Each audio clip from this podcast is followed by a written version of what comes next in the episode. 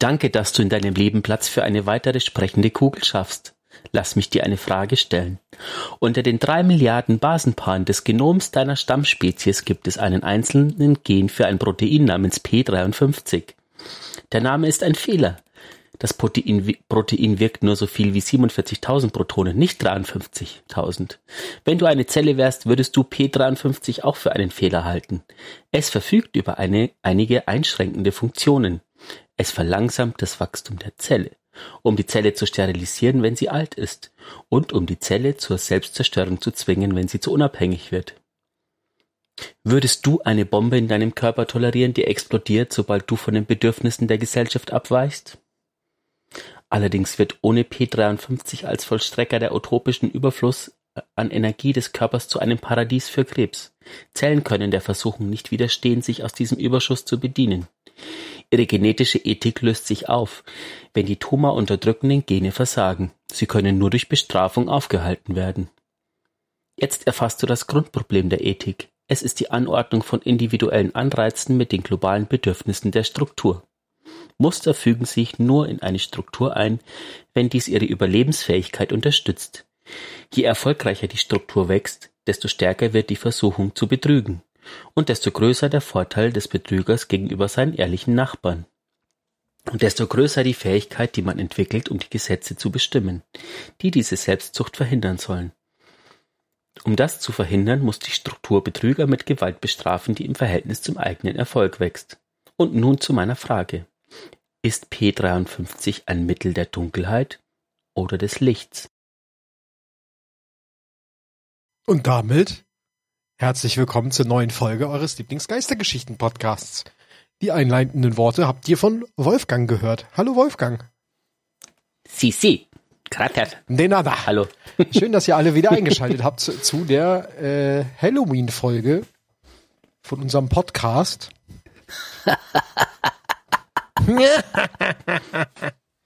genau. Äh, wir haben wieder eine bunte Tüte Themen. Eine bunte Tüte Themen. Äh, erläuter uns doch mal, was das gerade war, was wir dort gehört haben.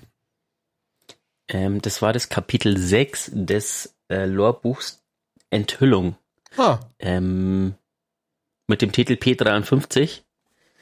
Ähm, und das Lorbuch Enthüllung, wer es nicht kennt, also eigentlich kennt ihr es, weil ich glaube, ich habe das schon an der einen oder anderen Stelle erwähnt und man hat es ja auch, ähm, ist so ziemlich so das Lorbuch, auf das sich jemand bezogen wird, wenn es um Licht und Dunkelheit und diesen ewigen Kampf äh, geht sozusagen, ähm, wo zum Beispiel auch das Spiel des Lebens, was ich mal ähm, als Thema gehabt habe, äh, drin vorkommt, also der ewige Kampf oder das Spiel zwischen dem Gärtner und der Ausleserin sozusagen. Ja, genau. Und ich habe mir gedacht, das Kapitel, das ist irgendwie so herrlich abstrus. Ähm, wieso nicht zu einer Halloween-Folge so ein Kapitel, anstatt jetzt schon irgendeine Lore vorwegnehmen? Finde ich sehr gut. Wir haben wieder äh, natürlich Business as usual. Wir haben zwei Drops, durch die wir in aller Kürze durchfliegen. Und zwar das vom 13.10. und das vom 20.10. Fangen wir mit dem ersten an. Äh, da gibt's einen kleinen Bericht über den Coming Out Day, der am 11. Oktober war ähm, haben auch einen eigenen Blogpost dazu. Wenn ihr dazu darüber was lesen wollt, schaut euch den Blogpost an. Dann gibt's ein großes Update für die ganzen Zielortmaterialien und damit eine kleine Aussicht auf Season 19, denn Bungie möchte ähm, dieses ganze Materialiengewirrwarr ein bisschen entschlacken, um es zurückkehrenden und neuen Spielern zu erleichtern, dort durchzublicken. Denn mittlerweile hat sich doch mit jeder neuen äh, Destination, die dazu kam, mit einer neuen, äh, mit einem neuen Zielortmaterial, was dann immer dazu kommt, doch schon einiges angesammelt. Genau, dementsprechend werden sechs Stück ab Season 19 nicht mehr erhaltbar sein, nämlich Dämmerlichtbruchstücke, mikrophasisches Datengitter, Heliumfilamente, Baryonstämme, Drehmetallblätter und Gletschersternenkraut. Nicht mehr erhaltbar heißt allerdings nicht, dass ihr das dann verliert mit Season 19, sondern die Sachen bleiben im Inventar und wir können sie auch weiterhin bei Meister Rahul eintauschen. Wir können nur keine neuen mehr bekommen. Dazu äh, drehen sie noch ein bisschen an dem, an dem, ähm, an dem Wechselkurs bei Meister Rahul, denn wir bekommen ab da dann auch weniger für unsere Materialien. Zumindest beim Glimmer sind es 5000 Glimmer gegen 20 Zielortmaterialien ab Season 19. Genau. Ihr könnt allerdings auch, wenn ihr weniger als 20 habt, dann jedes äh, Zielortmaterial einzeln eintauschen. Das ist natürlich ganz klar. Dann haben wir da noch eine kleine ähm, Tabelle drin für Verbesserungsprismen Aszendentenbruchstücke, wie wir das jetzt erhalten werden. Wir kriegen nämlich jetzt ab Season 19 dann für, also ein Verbesserungsprisma brauchen wir praktisch ein Verbesserungskern. Nein. Wie rum ist das? Oh Gott, ich blick bei dieser Tabelle mal nicht durch. Es sind 10.000 Also- Glimmer brauchst du für Du brauchst 10.000 Glimmer für 10 Legendäre äh, Bruchstücke? Legendäre und davon Bruchstücke. wiederum 10 für Genau. einen Verbesserungskern, aber du kriegst ja nicht, für, doch für einen Verbesserungskern kriegst du ein Verbesserungsprisma, korrekt. Und für, für 10 Verbesserungsprismen kriegen wir dann wiederum ein Aszendentenbruchstück. Äh, Und genau. damit insgesamt für 50.000 Glimmer zurückgerechnet. Äh, Nee, ich glaube, du musst, du musst alles zahlen. Du musst 10 Verbesserungskerne, 10 legendäre Bruchstücke und 10.000 Glimmer zahlen, dann kriegst du aber das ist ja aktuell auch nicht so. Aktuell zahlst du auch 10 Verbesserungsprismen für ein Aszendentenbruchstück, oder? Ach nee, du zahlst alles, du hast recht. Du zahlst auch Glimmer und Bruchstücke. Ja, dann musst du alles davon zahlen. Also, ich re rekapituliere. Für ein Verbesserungsprisma brauchen wir 10 Verbesserungskerne, äh, 10 Bruchstücke, 10.000 Glimmer und für ein Aszendentenbruchstück 10 Verbesserungsprismen, 50 legendäre Bruchstücke und 50.000 Glimmer. Tja, wir verstanden auf die Schnelle diese schräge Tabelle. Wow, was ein Wortspiel. Genau, dann, was ich eine sehr coole Änderung finde, drehen sie daran, wie wir an Glimmer kommen. Denn durch die Veränderung der Zielmaterialien ist ja dort Glimmerfarmen nicht mehr so attraktiv. Äh, sie wollen allerdings eine, eine, äh, ein Spielmodus des Spiels oder beziehungsweise eine Aktivität im Spiel wieder in den Vordergrund rücken, damit wir dort Glimmer farmen, nämlich die öffentlichen Events. Und da werden sie auch äh, noch zwischen den heroischen und den normalen unterscheiden. Denn wir bekommen für den Abschluss eines heroischen öffentlichen Events ab Season 19 zwischen 10.000 und 12.500 Glimmer. Was eine ordentliche Menge ist. Äh, und für den normalen Abschluss bekommen wir immerhin drei, zwischen 3.300 und 4.645. Natürlich jetzt ohne irgendwelche Glimmer-Mods, die das erhöhen, noch gerechnet. Genau. Ja, also das ist eh schon immer was gewesen, was ich ziemlich schräg fand, dass Glimmer irgendwie äh, für du brauchst für alles Glimmer, aber ich hatte nie das Gefühl, dass ich mir irgendwo Glimmer verdienen kann, sondern im Endeffekt war ich immer bei Spider oder jetzt bei Rahul, um mir Glimmer zu Ja. holen. Ich bin jetzt nie gezielt, oh, ich muss jetzt noch die drei Aktivitäten machen, dann habe ich genug Glimmer. Ich wusste genau, wenn ich jetzt, oh, ich musste noch die 300 Aktivitäten machen, dann habe ich vielleicht genug Glimmer. So war, so ist eher der Denkprozess und deswegen geht man immer zu Rahul oder zu Spider. Das stimmt. Das wird vielleicht jetzt dadurch geändert, dass man dann doch lieber mal ein paar öffentliche Events spielt. Oder die zumindest auch, wenn man dann vorbeiläuft, einfach mitmacht. Genau, dementsprechend äh, werden auch noch Mods rausfliegen, äh, die sich mit Zielmaterialien beschäftigen. Ist natürlich klar, wenn es die nicht mehr gibt in der Form, gibt es auch keine Mods mehr in der Form. Und da schließt sich einfach mein Browser. Sehr schön, alle meine Tabs sind weg. Ich mache das mal nebenbei neu auf. Währenddessen erzählt euch Wally weiter.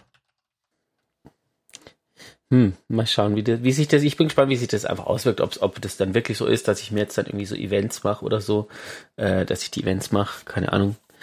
Ähm, ich meine, der Erhalt von Klemmer wird hoffentlich nicht wirklich schlimmer, aber das, Der Erhalt von Glimmer wird nicht wirklich schlimmer. Ui, ui, ui, ui. Genau, ach so, wo sie dann noch eine kleinen, ähm, eine kleine Aussicht drauf geben, denn äh, wir haben ja jetzt ja auch das Problem, wenn die Zielmaterialien fehlen, sind die äh, Rufdinger bei den, wie heißt denn das? Ruf, Ja.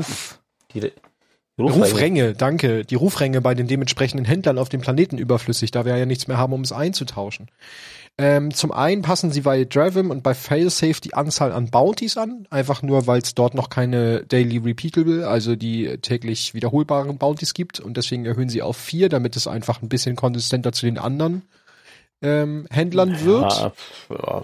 Die haben halt auch mehr, beziehungsweise dann die Variante mit den äh, Also dieser eine Beutezug ist, ja, Ja. hui. Sie wollen das aber, Aber in ich meine, äh, man kann- Zukunft auch noch weiter überarbeiten. Das ist nur ein kleiner Schritt. Ja, man kann immerhin trotzdem die, das Zeugs noch abbauen. Also dieser, dieser Reiz von, oh, da ist, Klim äh, da ist äh, irgend so ein Ding, ich muss da schnell hin und es abbauen, das geht trotzdem Ja. noch. Man kriegt halt einfach nur noch Glimmer Genau. und EP dafür. Genau. Dann gibt's So wie halt ähm, Ja. Leviathan und da sowieso, genau, da gab's ja sowieso nur noch Glimmer und Erfahrung dafür das Abbauen. Ähm, Genau, dann gibt's einen kleinen Beitrag zu Brasilien. Nein, nein, nein, den lassen Den wir lassen aus. wir We aus. don't talk about Bruno. Okay, we, we don't talk about Bruno. Dann gibt's ein Waffentuning zur Season-Mitte. Wir haben in der letzten Folge schon drüber gesprochen, dass es ja wieder Zeit wird für den Waffentuning-Patch, der ja mittlerweile auch schon draußen ist, auch schon wieder mit einem Hotfix zum Zeitpunkt dieser Folge. Dementsprechend woll, will ich da gar nicht zu viel zu sagen. Ich will das auch alles gar nicht durchgehen, denn wir reden hier von marginalen Veränderungen, die teilweise auch schon wieder zurückgenommen wurden oder wieder abgeändert wurden. Wenn ihr das wissen wollt, gibt es entweder das im TWAP oder es gibt auch einen kompletten, ein komplettes, äh, wo ist es denn? Das Destiny 2 Update 6.2.5, äh, den Blog-Eintrag, den könnt ihr euch durchlesen. Da ist alles nochmal schön aufgearbeitet und auch in der kürzeren Variante praktisch nur die Hard Facts drin. Ähm, Ja. ich muss mal eben Ansonsten- durchscrollen, aber ja, Wally? Ansonsten gerne einfach mal ein Feedback, wie ihr so mit den Änderungen umgeht, wie sie bei euch angekommen sind. Zum Beispiel die Automatikgewehr, was, haben- was ihr mit dem Automatikgewehr gemacht habt.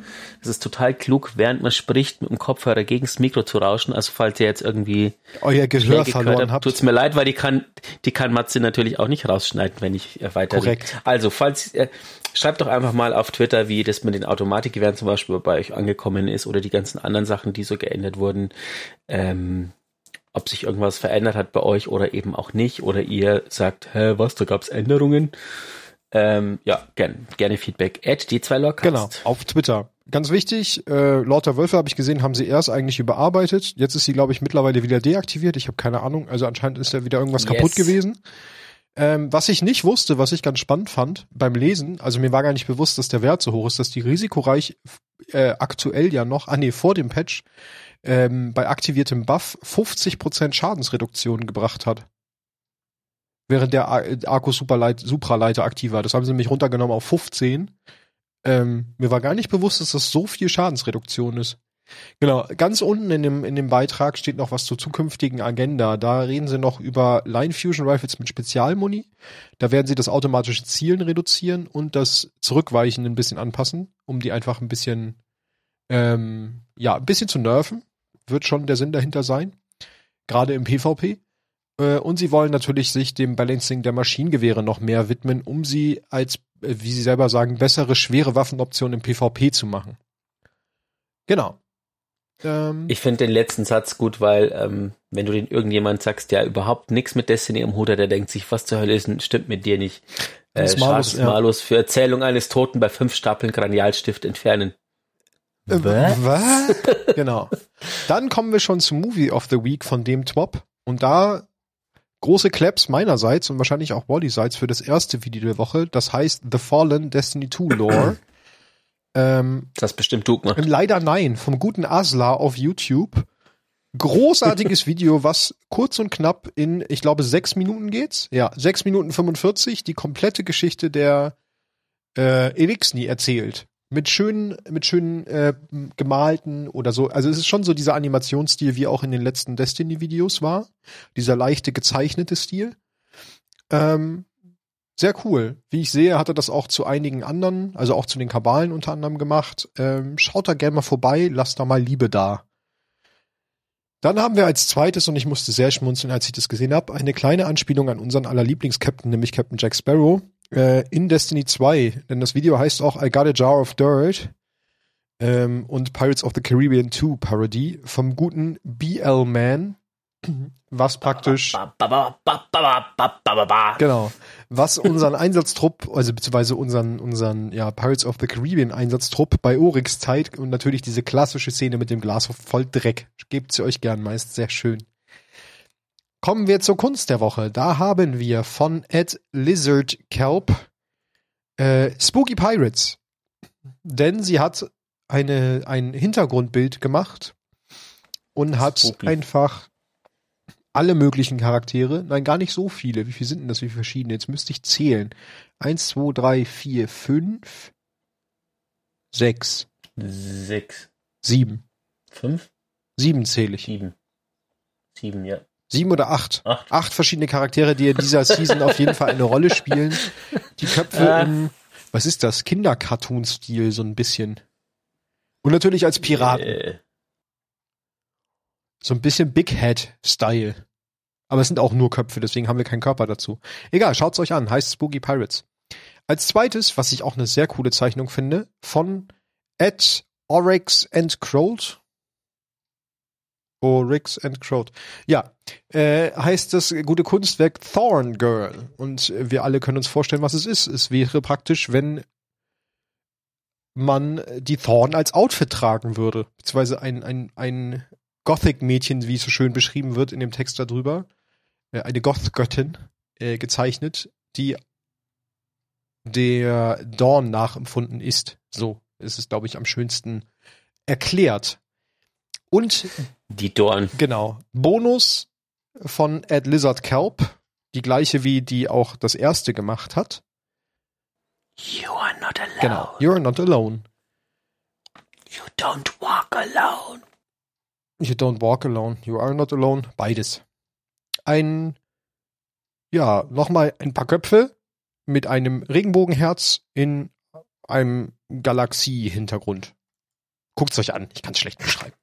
Das ist, schaut euch bitte an und hört euch die Beschreibung von Matze noch ja. an. Sie war sehr äh, gut.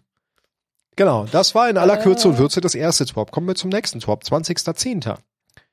Ich wollte noch irgendwas sagen vorhin. Das weiß ich nicht. Also nochmal kurz zu Bruno, das ist ein neuer Community Manager für die lateinamerikanische Community. Sie. Okay, jetzt haben wir genug über Bruno geredet. Okay, äh, genau. Als erstes wird natürlich der Trailer zum Season of the Plunder Festival of the Lost gedroppt im Top. Sehr schöner Trailer. Kennen wir alle schon, haben wir alle schon gespielt. Dann wird uns nochmal erzählt, was es alles Neues gibt. Brauchen wir nicht drüber reden. Haben wir schon drüber geredet. Beziehungsweise, haben wir schon drüber geredet? Ich glaube, ja. Wir haben, wir haben gestreamt. Ach, wir haben gestreamt. Wir haben im Stream drüber gesprochen. Genau. Wenn ihr den Stream nicht geguckt habt, haha, selber schuld. Müsst ihr nächstes Mal zum Stream kommen. Also diesen Sparrow, den finde ich ultra mega schräg.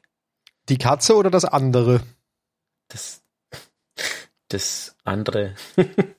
ich auch. Sagen wir, das Pferd ist merkwürdig. Genau.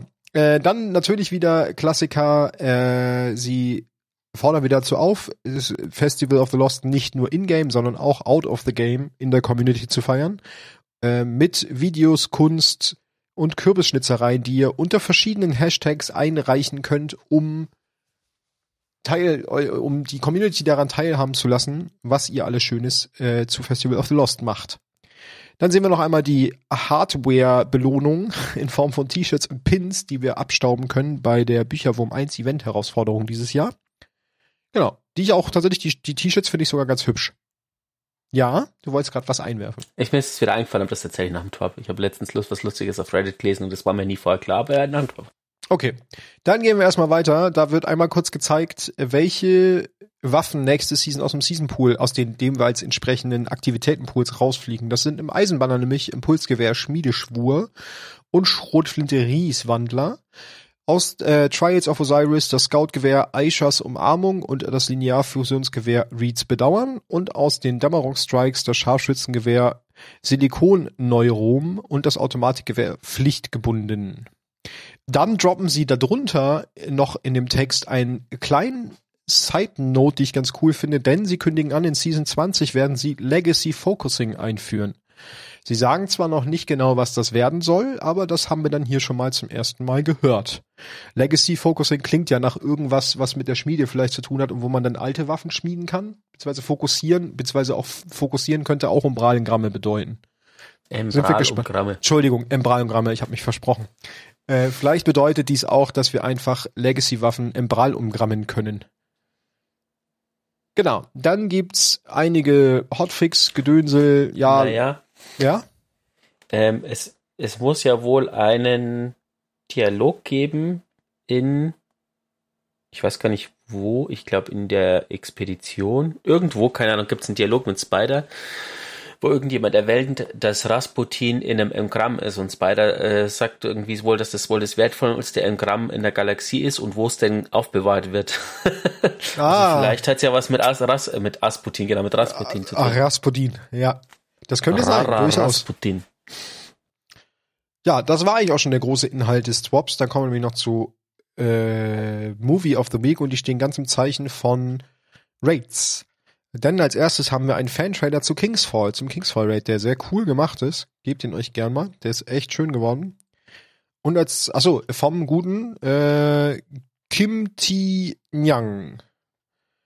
Und als zweites haben wir vom guten Nyx äh, ein Deepstone Crypts Video, wo er die komplette Deepstone Crypt bzw. die Raid Encounter nachgebaut hat in Minecraft. Sehr beeindruckend. Könnt ihr euch auch mal geben. Dann kommen wir noch zur Kunst der Woche. Da haben wir als erstes vom Ed Notey Suit Up and Roll Out Guardians eine Pixel-Grafik von dem aus dem Trailer ähm, das Bild, wo der Einsatztrupp praktisch in dieser Mech-Rüstung seine coole Pose macht. Das Bild hat er als Pixel Art designt, was ich sehr cool finde. Und nochmal eine ganz andere Art von Kunst, nämlich interaktive Kunst vom guten Ed Cosmic Wrath. Der hat nämlich einfach ein kleines Arcade-Spiel gebastelt. Im Zuge des Festival of the Lost. Das ist ja cool. Ja. Ich weiß nicht, ob man das Gedudel hört. Auf der Aufnahme wahrscheinlich nicht. Nee, mach's ich glaube grad. nicht. Ich, ich, warte, ich muss klar die Aufnahme abbrechen, ich muss das Spiel spielen. War klar. Aber ich kann Genau. das, ich drück A. Oh, das ist ja, okay. Also spiel's mal. Spiel's mal, genau. Und dann haben wir als Bonus noch von Ed Crafting Geek eine, was ist das? Eine hm, Süßigkeitentasche im Halloween-Look. Ja. Genau. So würde ich es am besten umschreiben. Ja, das war's auch zum zweiten Twop. Damit wäre ich mit den Twops für diese Woche durch. Ich Du wolltest noch was nach dem Twop erzählen, genau. Ich, ist dir, also mir ist das nie vor, ich habe nie dafür drüber nachgedacht. Ich weiß nicht, ob wir es vielleicht schon mal in der Folge erwähnt haben oder so. Ist dir aufgefallen, dass die Gegner in Destiny durchnummeriert sind? Hm. Anhand der Augen? Hä? Nee. Vex haben ein Auge, Kabal zwei, die Schar hat drei Augen und die äh, Gefallenen haben vier Augen. Das heißt, der nächste Feind wird fünfäugig. Wenn's, wenn's dem, dem Trend folgen würde, ja. Nee, ist mir noch nicht aufgefallen. Aber es ist doch, eine lustig, ist doch eine lustige Designentscheidung. Ja, eigentlich schon. Immer der nächste Feind kriegt ein Auge mehr. ja, ich hoffe, äh, ihr seid alle noch fleißig im, im, im Suchten des Festival of the Lost. Ich muss auf jeden Fall noch ein bisschen Zeit reinstecken, denn ich habe noch nicht alles freigeschaltet. Ähm, schreibt uns mal auf d2 Lorecast, was ihr von dem Festival of the Lost diesmal haltet, wie ihr es findet. Ähm, Und schickt uns euer gruseligstes Outfit Das auch gerne. Schickt's uns im bei Spiel. Twitter. Ja, natürlich im Spiel. Nicht in echt. Das wäre weird. Außer Gerne es ist ein im cooles Spiel. Cosplay. Also das ist ein cooles Cosplay, dann auch gerne das, ja. Ich hätte jetzt natürlich zum Pass, Pass, pa- passend zum Festival of the Lost noch einen kleinen Lore-Pick, äh, Lore-Piece dabei von der einen Waffe des Events, Yes. den ich euch jetzt vorstelle. Give me more from that lore. Grauentech. Der beste Robotervernichter.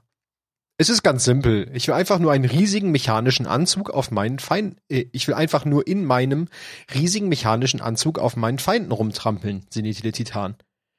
Klingt irgendwie ein bisschen überflüssig, entgegnete sein Jäger-Teamkollege. Die beiden waren am Rand eines Canyons stationiert und beobachteten ihren Warlock-Teamkollegen dabei, wie er etwas weiter unterhalb Messungen an einem Wex-Konflux vornahm. Der Titan überwachte den Canyon durch das Zielfernrohr seines kunstvollen Scharfschützengewehrs, während der Jäger die Gegend mit seinem Radar nach sich nähernden Feinden scannte.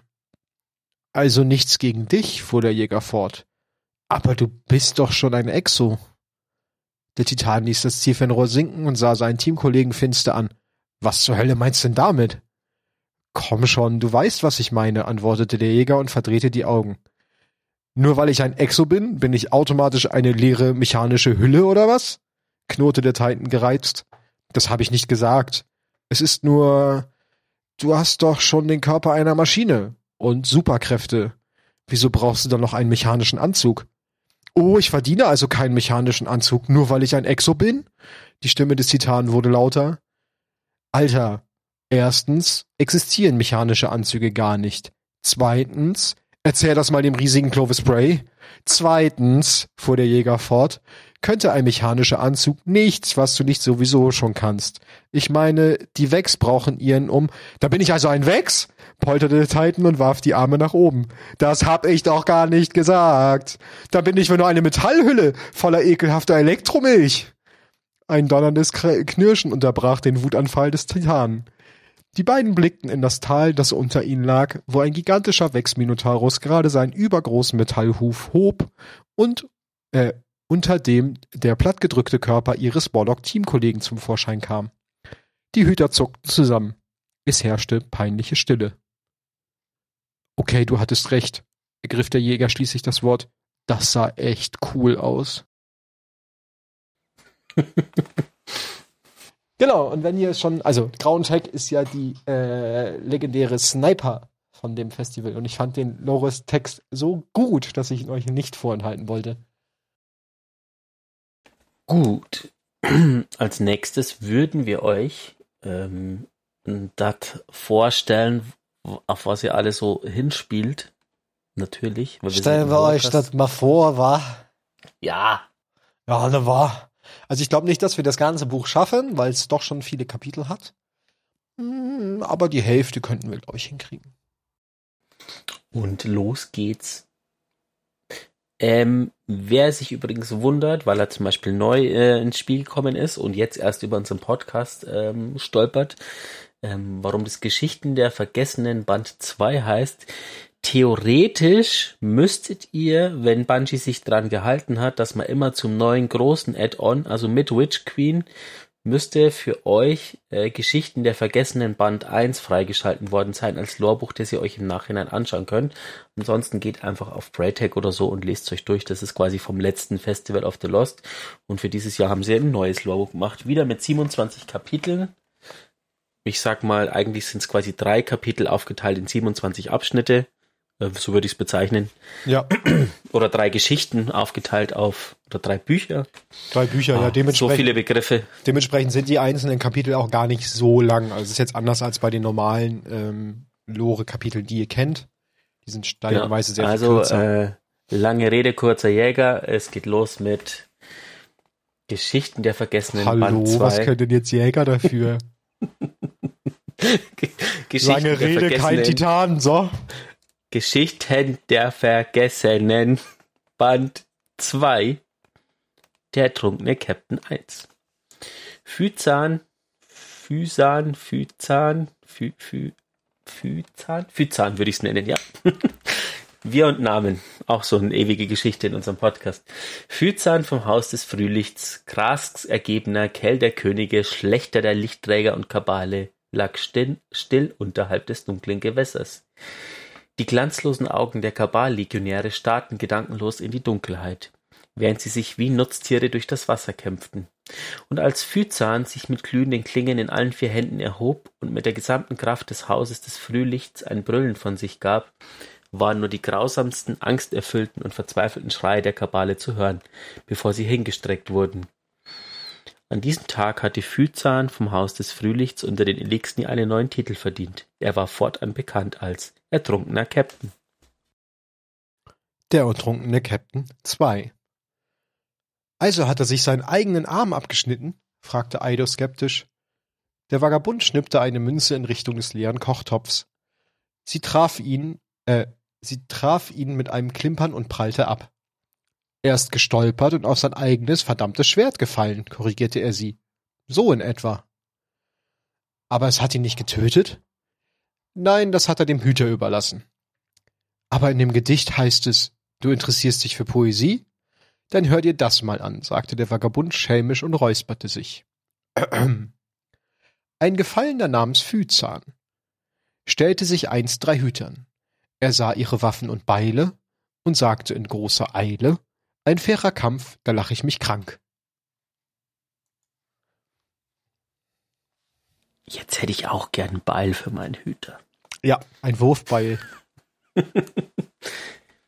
Der ertrunkene Captain 3.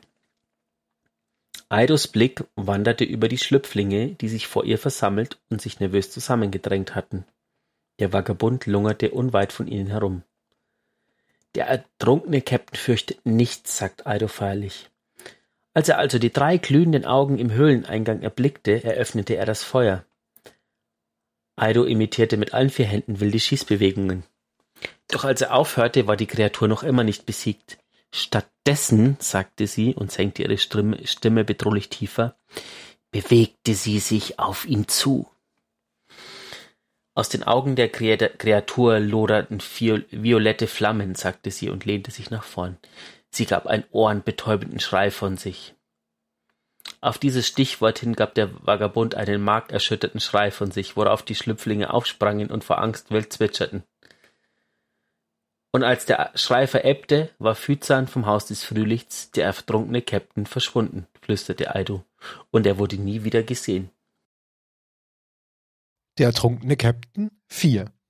Phyzan vom Haus des Frühlichts, Krags ergebener Kell der Könige, wurde von etlichen Wellen feindlicher Kapal-Eindringlinge auf die Probe gestellt. Doch jeder Trupp, der ahnungslos in seine Falle getappt war, wurde von den Klingen des Elixni-Helden geschlagen. Ihre Innereien verteilten sich im regungslosen Wasser und ihre Angstschreie hallten von den Höhlenwänden wieder.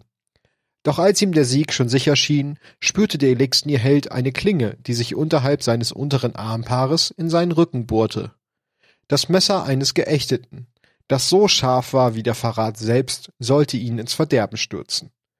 Und so glitt Phyzan vom Haus des Frühlichts erneut unter die Wasseroberfläche.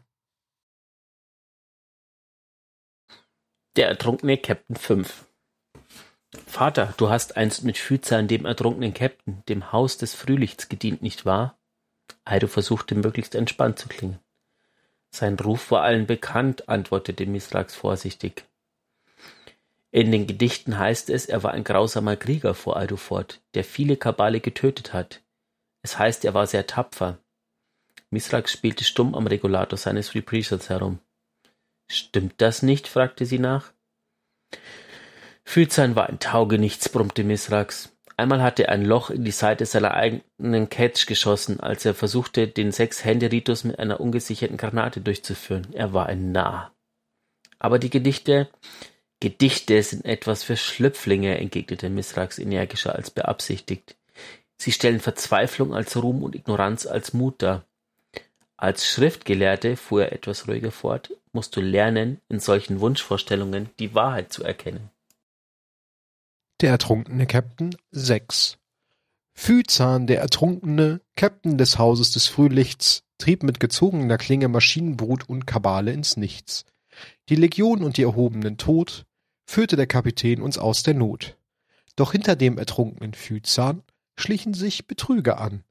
Ein Feigling, der sich auf ihn warf, seine Klinge besonders scharf, bohrte sich durch Rüstung und Brust, besiegelte seinen Tod, seinen Tod mit Mordlust.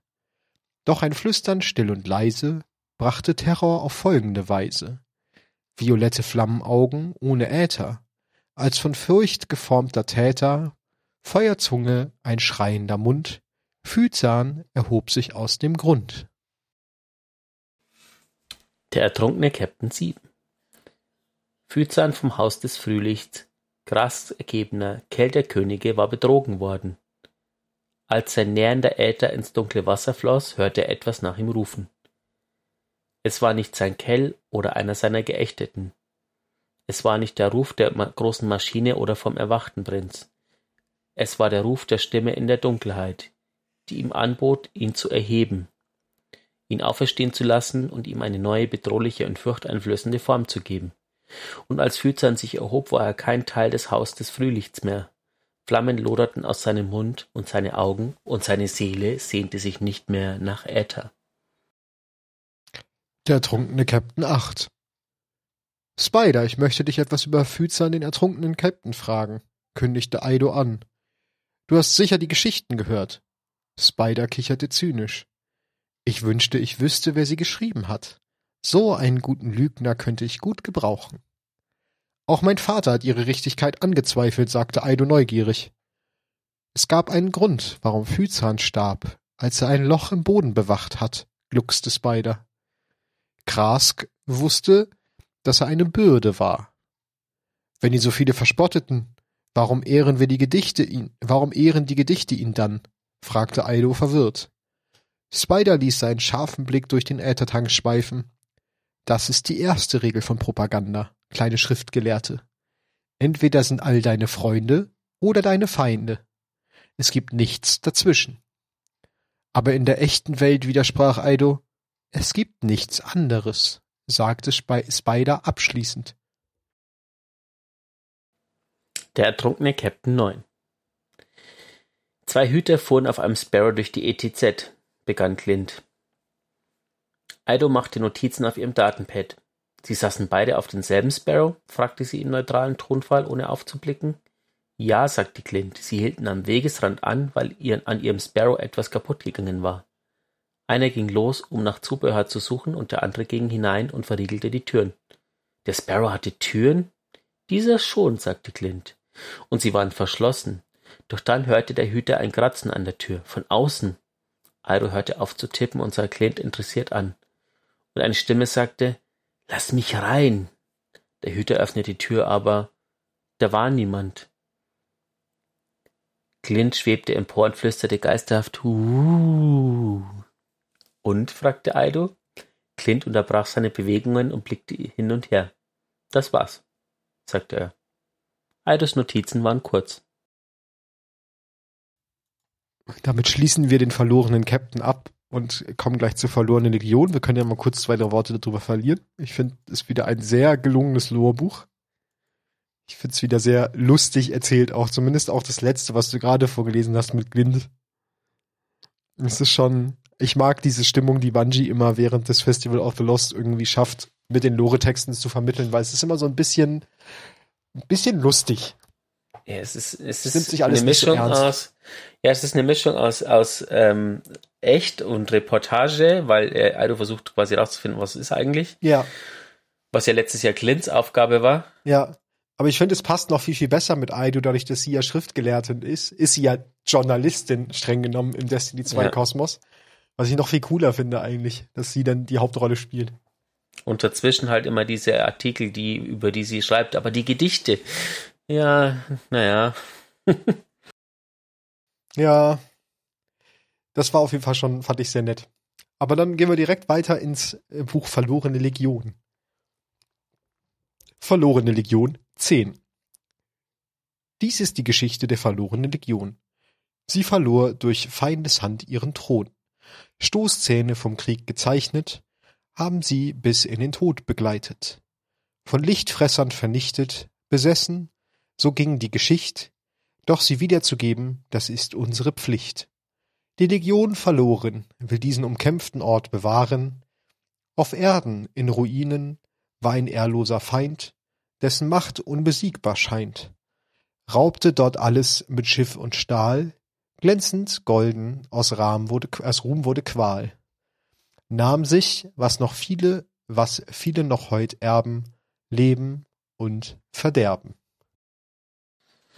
Verlorene Legion 11. Und diese Kopflosen, begann Keitel und senkte nachdenklich, nachdenklich ihre Stoßzähne. Sind also Krieger? Oh ja, sagte Aido und blickte zur Kabal-Kaiserin empor. Sie stammten sogar vielleicht von den Kabalen ab. Ich untersuche gerade die Geschichten. Eure Leute haben ähnliche Erzählungen erwähnt, und ich bin mir bewusst, dass euer Volk mündliche Überlieferungen große Bedeutung schenkt. Da wurden doch sicher schon einmal brennende Köpfe erwähnt. Schwerter von übernatürlicher Größe? Keitel dachte darüber nach. Es gab Kabale, die Feuer verspeist haben, hindurchgewandert sind und es wieder ausgespuckt haben. Aber das ist alles. Ich verstehe, sagte Aido enttäuscht. Keitel legte eine ihrer schweren Hände auf Aidos Schultern. Es gab tatsächlich viele Krieger, deren Köpfe in Flammen standen, sagte sie zum Trost. Aber nicht unaufhörlich. Verlorene Legion zwölf. Nachdem der ertrunkene Captain verschwand, sagte Aido zu den versammelten Schlüpflingen, beanspruchten die Kabale die Höhle. Die Schlüpflinge murmelten herablassend und ahmten die Vorurteile nach, die die Älteren gegen, gegen die Kabale hatten. Doch in der ersten Nacht ihres Aufenthalts erschien eine Gestalt am Höheneingang, sagte Aido. Sie hatte einen großen, runden Kopf und aus seinem gigantischen Mund loderten Flammen. Es war ein Kopfloser. Wurden sie gefressen? Quiekte ein winziger Schlüpfling. Schlimmer noch, sagte sie. Die Kreatur riss ihnen ihre Köpfe ab und ließ ihren Körper weiter durch die Höhle laufen, so dass sie gegen Wände stießen. Sie streckten alle vier Arme nach vorn und stöhnte ausdruckslos. Und dort sind sie geblieben, und sie sind heute noch dort, sagte sie abschließend.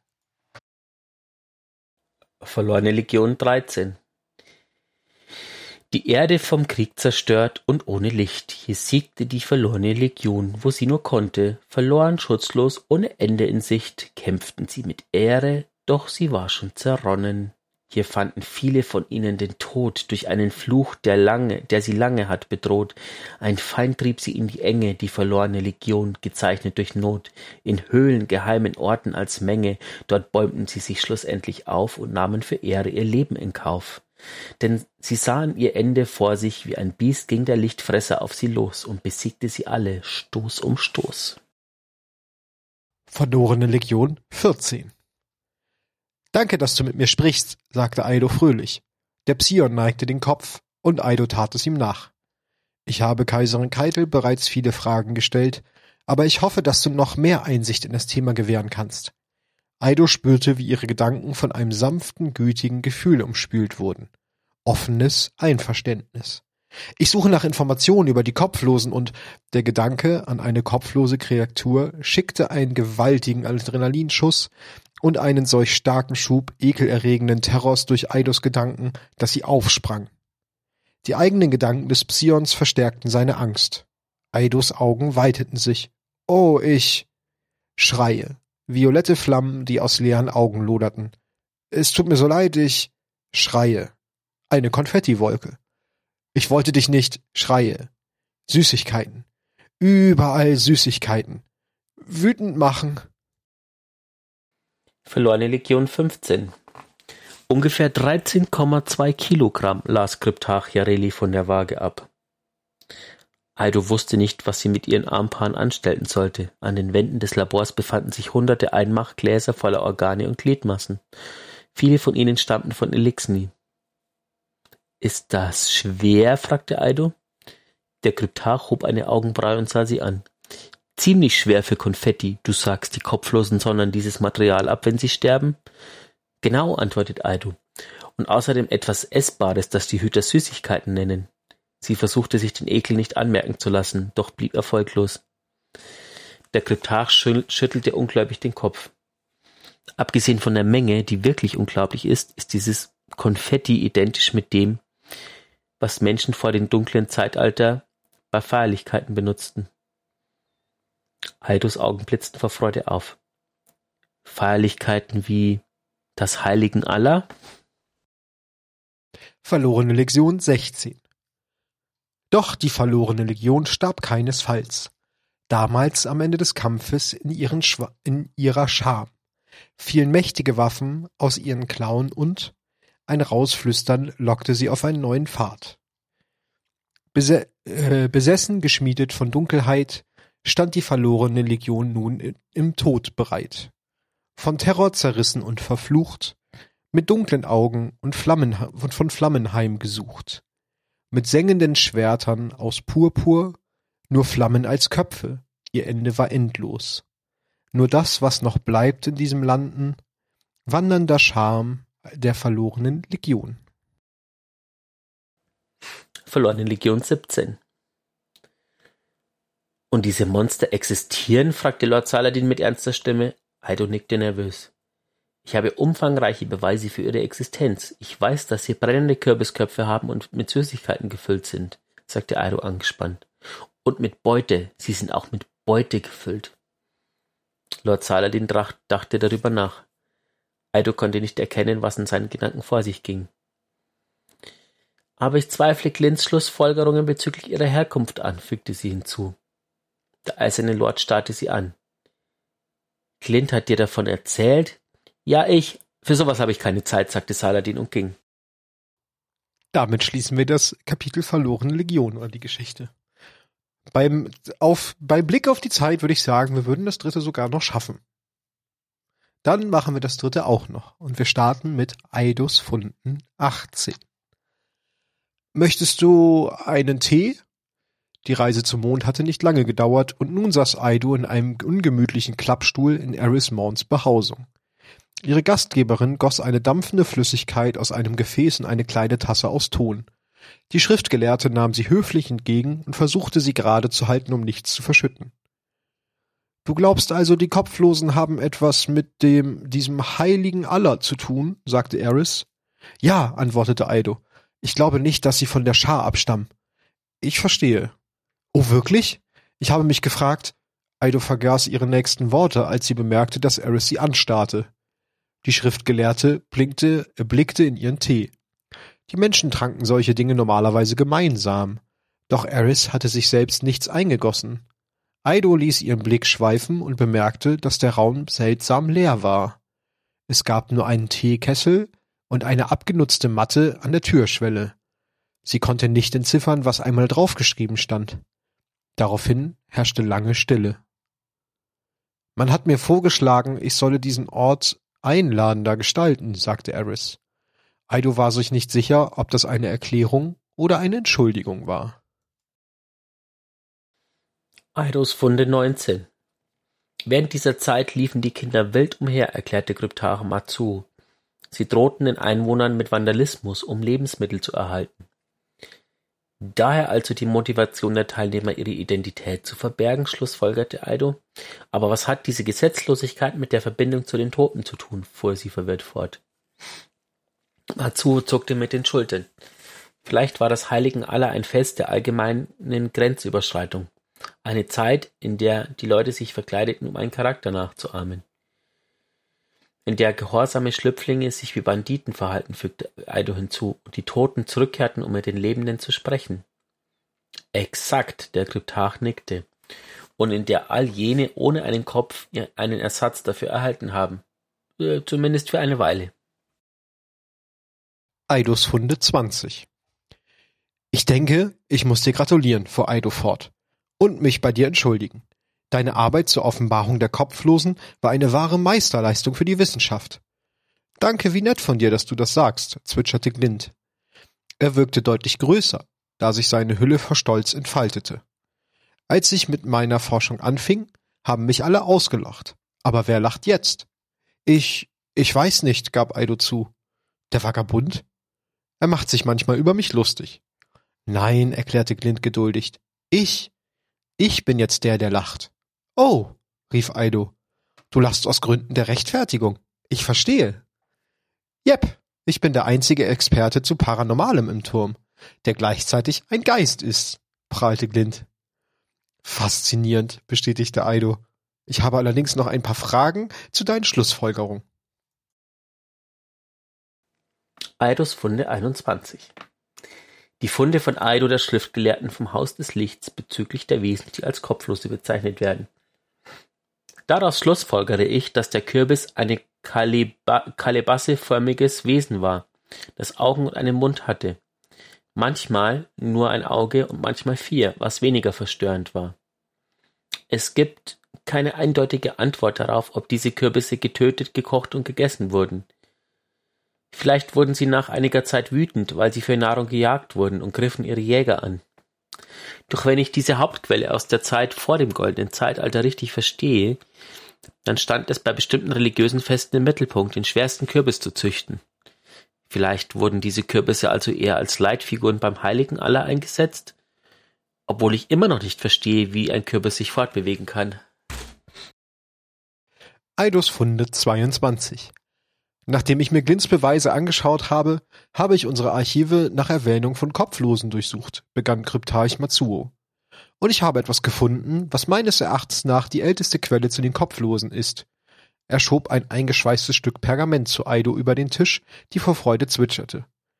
Wie du siehst, fuhr Matsuo mit einem selbstgefälligen Grinsen fort, wurde dieser Bericht von einem Schüler im goldenen Zeitalter verfasst, der sich selbst als Forscher der vierten Klasse bezeichnet. Er nennt dieses Dokument eine Buchvorstellung, bemerkte Aido. Es muss noch viel mehr Forschung zu diesem Thema gegeben haben, als wir angenommen hatten. Definitiv, bestätigte Matsuo. Und dieser Bericht nennt den Namen der Person, von der ich glaube, dass sie den ersten Kopflosen entdeckt hat. Ein Forscher namens Ichabod Crane, rief Aido in freudiger Aufregung. Eidos Funde 23 Also wenn die Kopflosen deiner Meinung nach wirklich von Nokris erschaffen wurden, fasste Aldo zusammen, wie haben sie es dann geschafft, sich in einer Höhle auf der Erde anzusiedeln? Vielleicht haben sich ein paar Kopflose auf dem Mond eine Mitfahrgelegenheit besorgt, schlug Clint vor. Ein Kofferraum voll kosmischer Bösewichte? Vielleicht, entgegnete Aldo skeptisch. Oder vielleicht stammen sie auch gar nicht von der Schar ab, vielleicht haben wir einfach noch nicht genügend Daten, um irgendwelche Schlüsse zu ziehen. Aber eins können wir schon mal festhalten, fuhr sie fort.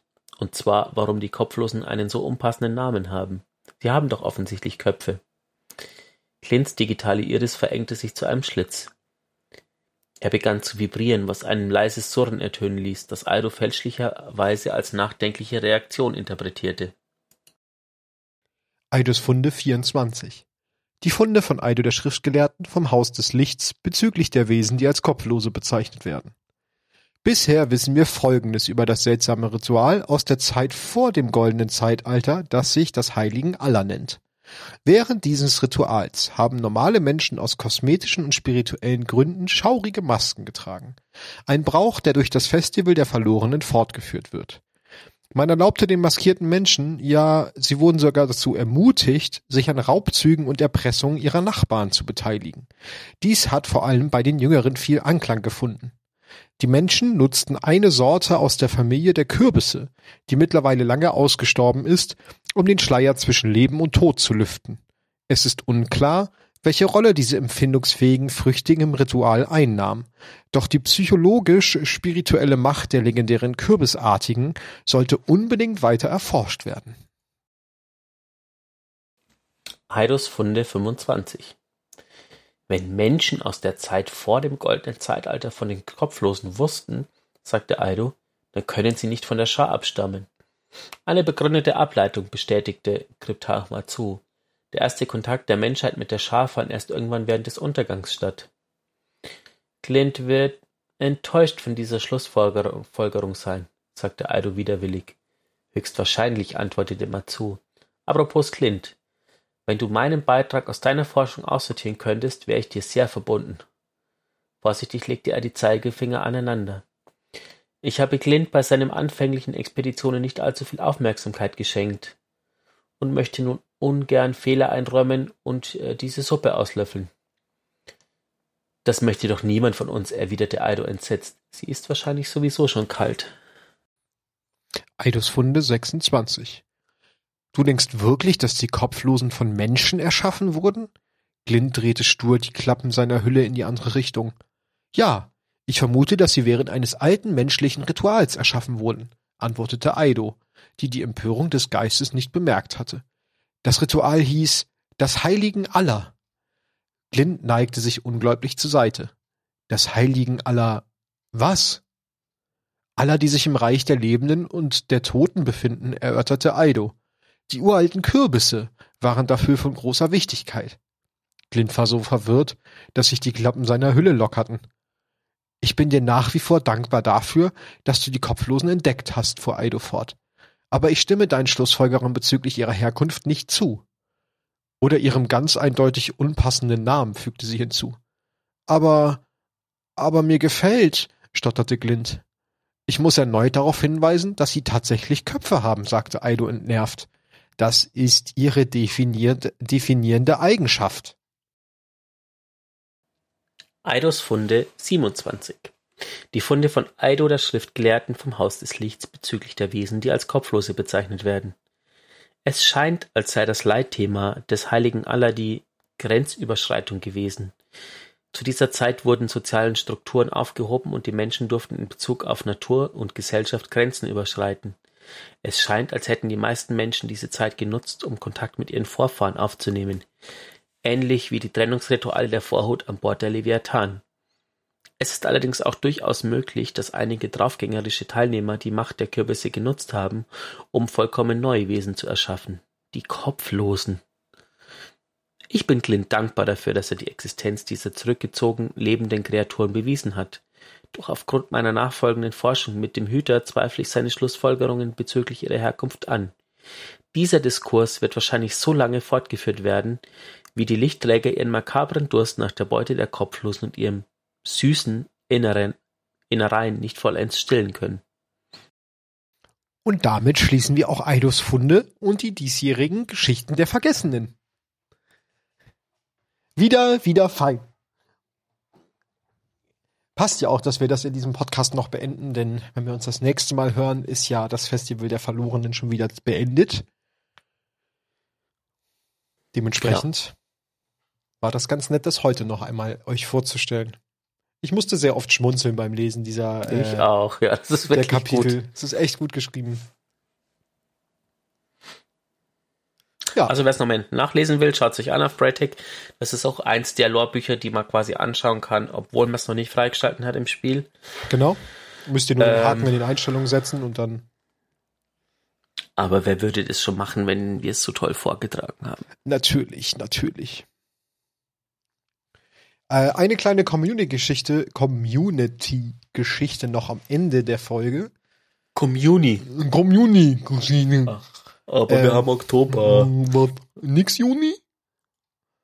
ähm, jetzt muss ich einmal kurz parallel auf Twitter gehen, weil ich das eigentlich schon fast vergessen hatte, äh, mich darum zu kümmern. Aber jetzt bin ich gar nicht angemeldet bei Twitter. Warum bin ich nicht angemeldet? Ist das belastend? Uns hat nämlich ein netter Zuschauer, Hörer, Zuhörer, nicht Zuschauer. Ich muss kurz auf meinem Handy nachgucken, weil das dauert jetzt zu Ach, lange. Du meinst Lantian, Ed Lantian. Genau, der hat uns darauf, wenn es der ist, äh, hat er uns darauf hingewiesen, dass wir eine kleine Falschaussage getätigt haben neulich. Ähm, Ach so. Bezüglich äh, des Power Grinds. Äh, ich schaue eben nach. Äh, da. Der gute Cookie hat uns auf Twitter geschrieben am 13. Oktober schon, also nach dem letzten, nach der letzten Folge, ähm, dass wir über die Master Rates nicht mehr auf dem aktuellen Stand seien. Der Power Grind wurde tatsächlich auch schon in der letzten Season runtergesetzt. Ähm, genau. Also da waren wir uns ja nicht hundertprozentig sicher. Da haben wir nämlich letztes Mal drüber gesprochen, dass wir die Master Rates nicht unterstützen, weil wir den Power Grind nicht sehen. Äh, und es sind tatsächlich nicht mehr die plus 21 Level, die du brauchst, sondern nur noch die plus 10 beziehungsweise die plus 11. Dementsprechend wären wir nicht mehr bei Season Plus Level 220, sondern ich glaube bei irgendwie 100. Ach so, aber da habe ich mich, äh, das kann ich so tatsächlich sogar korrigieren, da habe ich mich auf eine Tabelle bezogen, die auf Reddit gepostet wurde, wo einer ähm, diverse Ach, ja, Versuche stimmt. durchgeführt hat und ähm, rausgefunden hat, welches Power Level sozusagen der das optimale Level ist, ähm, wo die Waffen am meisten Schaden anrichten. Und natürlich, ja. gut, ich habe über den Grind auch, also wenn es runtergesetzt worden ist, ist es gut, dass man schneller reinkommt, ähm, überfällig, aber immer noch unnötig, meiner Meinung nach. Ähm, ja, aber danke nochmal für die Korrektur.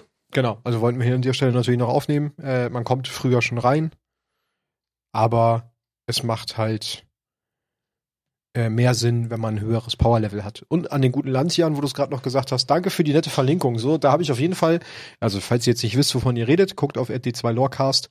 Äh, dann ist der Lantian auf einem kleinen äh, Video verlinkt, in dem man einen Warlock im Stuhl sitzen und Lore studieren sieht. Da musste ich sofort an Wally denken.